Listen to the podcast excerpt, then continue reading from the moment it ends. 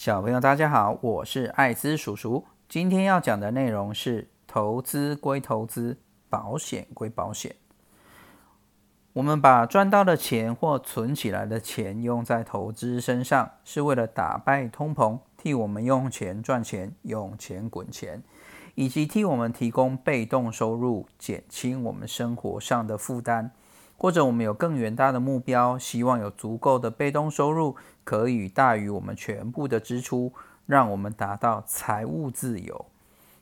但是，如果我们买入保险是为了避免某些不想发生的意外或危险而购买它，千万不要想要用保险赚钱，也不要相信购买保险可以让你致富。通常，你购买保险。如果会赚到钱的，绝对不是你，而是你的受益人，或是你的保险员，亦或是你承受到了巨大损失而启动了保险，你才会有钱进到你的户头。举个例子来说，你有一栋房子的话，你替你的房子买了火灾险，如果你因为这个保险有拿到钱，那你绝对是遇到了你不想遇到的火灾。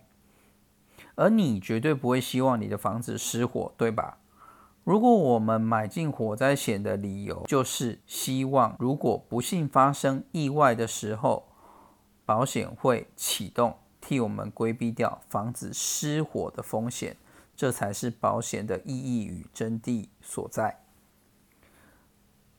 我们再以自身的健康来举例，如果你买了自己的失能险，难道你会希望自己失能吗？比方说，失去双眼或失去双脚是一级失能，马上就能拿到最高的理赔额度，你会希望拿到吗？当然不会啊，对吧？因此一定要牢记在心里：投资就是投资，保险就是保险，没必要的话，绝对不要把它混为一谈。保险绝对有它的必要，但是绝对不是和投资画上。等号。另外有一种保险叫做投资型保单，字面上的意思会让人感觉它具有投资，而且兼具保险有保障的感觉。聪明的投资人一定知道，假如想要投资，最简单的方法就是在股票市场里面直接买卖。如果透过银行做投资，就会多一层信托管理费。如果再透过保险公司投资，那么除了原本的证券交易成本、信托管理费，还会再多一层保险的费用，是一种成本最高的投资。其实，投资型保单是一种投资工具，但是具有保单的架构，实际上它还是投资。这类型的工具应该归类于投资组合中管理，而不是使用于传统保险当做退休计划与保障使用。因为它当做投资的话，成本过高，很容易导致绩效不彰。但是作为保险的话，它的保障效果又不是很好，就是我们台语说的“无几鹤不冷鹤”。除非你对于投资以及税务和保险都相当的专业。或者你有非常优秀且具有信用的专业人士替你规划使用这项投资工具，不然一般的寿险人员大多不具备上述的全部知识。那么我们何必增加自己的麻烦呢？避开就好了。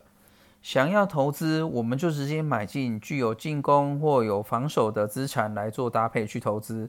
想要规避风险的话，我们就直接买进我们想要规避风险的保险商品，这样相对的简单容易。最后直接举例某家投资型保单的实际例子，这张保单的总保费等于前置费用加上保单管理费，还要再加上危险保费，加上基金账户的费用。其中，它的前置费用每年会依序收取五十五 percent、三十五 percent、二十五 percent、二十 percent、十 percent，到第六年才不收前置费用，然后还要收保单管理费。我们以每个月一百块来讲的话，一年就要收一千两百块的保单管理费。所以，如果我们以每个月缴三万块的保费来计算的话，缴了五年，三万乘以五等于十五万的保费金额，但是实际上进入账户的金额只有八万块，将近一半的钱，约七万块，就这么不见了。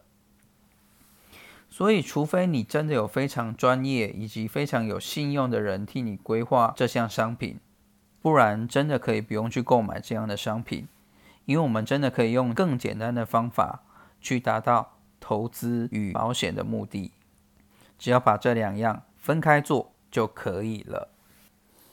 其实今天会跟大家分享这个主题，主要是因为自己的长辈亲友曾经因为买进。这类的商品承受到了巨大的损失，而且推荐长辈亲友买进这类商品的人，通常就是和他们很亲近的保险人员。那在投资理财的世界里面，无知跟不做功课，当然是必须付出代价的。把它拿出来和大家做分享，希望大家可以借由这个例子避开一些。不必要的风险。那么今天的内容就到这里为止。喜欢我的节目的话，请帮我按订阅、分享，给五颗星。非常感谢大家，祝大家投资顺利，早日财务自由。